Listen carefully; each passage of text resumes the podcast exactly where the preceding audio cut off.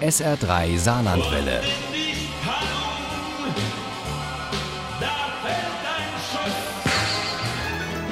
Der Krimi-Tipp. Der nimmt uns heute mal wieder mit nach Frankreich, genau gesagt in der Nähe von Avignon. Dorthin, wo es den berühmten Châteauneuf du Pape und andere exzellente Weine gibt. Äh, denn um die und um manche Verbrechen dreht sich der neueste Krimi von Paul Grote. Der heißt Am falschen Ufer der Rhone. Und Uli Wagner, die stellt ihn uns vor. Paul Grote ist Weinkenner und hat schon die schaurigsten Verbrechen in den besten Weinlagen Europas spielen lassen. Nicht immer waren sie aus der Luft gegriffen. Sein neuester Weinkrimi spielt an der Rhone und eine junge Französin und ein junger Deutscher werden darin unfreiwillig zu Hauptdarstellern. Sie, Simone, macht eine Ausbildung in Saint-Emilion, auf dem Weingut, das ihr Patenonkel Martin Bongers nach dem Tod ihres Vaters weiterführt.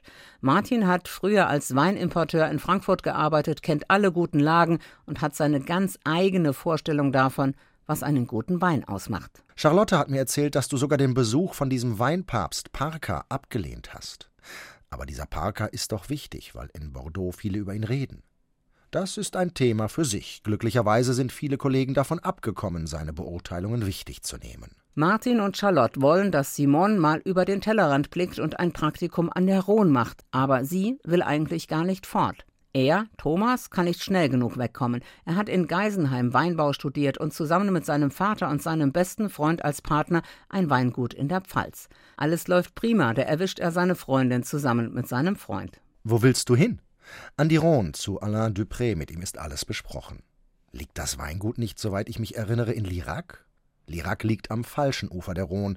Du solltest nach Châteauneuf-du-Pape gehen, ans linke Ufer. Dort am vermeintlich richtigen Ufer landet schließlich Simon, wobei die Vermittlung schwerer wird, als Martin sich das gedacht hatte. Denn Didier Lamarck, der Spitzenwinzer, der kürzlich erst den Concours de la Sainte-Marque gewonnen hatte, ist spurlos verschwunden.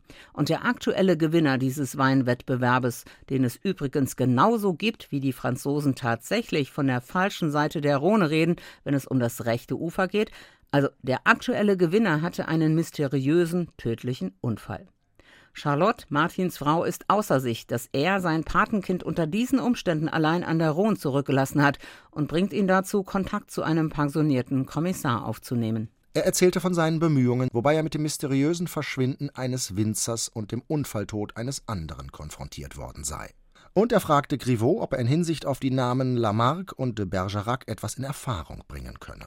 Während Simon auf dem Weingut der Clemence neue Erfahrungen sammelt, verhindert Thomas auf der anderen Seite der Rhone einen Einbruch in das Weingut von Gustave Vitrier. Das ist der Bruder des Mannes, der unbedingt den Concours de la Sainte-Marque gewinnen will, des ewigen zweiten Maurice Vitrier. Der ist Herr über das Château des Trois drüben auf der richtigen Seite und schräg gegenüber von den Clements, bei denen Simon vorübergehend lebt und arbeitet. Mit seinem selbstlosen Einsatz setzt Thomas eine Kette von Ereignissen in Gang, die ihn und auch Simon fast das Leben kosten. Die Domaine Clément hat nicht nur Parzellen in Châteauneuf-du-Pape, sondern auch auf der anderen Seite des Flusses in Tavel und Lardin. Ist dort nicht die Fremdenlegion? 7000 Mann sollen es sein, die schickt man überall hin, wo es knallt. Hast du davon etwas bemerkt? Am falschen Ufer der Rhone von Paul Grote ist viel mehr als ein Krimi. Wieder ist dem Weinkenner ein Reiseführer der besonderen Art gelungen, eine Landes- und Weinkunde voller Spannung und krimineller Machenschaften rund um Preise und Anerkennung und verletzte Eitelkeit. Gespickt mit einer kleinen deutsch-französischen Liebesgeschichte wird am falschen Ufer der Rhone ein süffiges und unterhaltsames Lesevergnügen. Also Krimi, Reiseführer und natürlich äh, ein bisschen was für die Weinkenner. Da ist vieles drin im Am falschen Ufer der Rhone von Paul Grote. Ist bei DTV erschienen. Das Taschenbuch hat 432 Seiten und kostet 12,95 Euro. Das E-Book gibt es für 10,99 Euro. Und wenn Sie gut aufgepasst haben, dann haben Sie in der nächsten Stunde in unserem SR3 Krimi-Quiz die Chance, ein Exemplar von Am falschen Ufer der Rhone zu gewinnen. Viel Glück! Ohne Krimi geht die Mimi nie ins Bett. Für Mimi und andere Krimi-Fans. SR3 Saarlandwelle. Hören, was ein Land fühlt.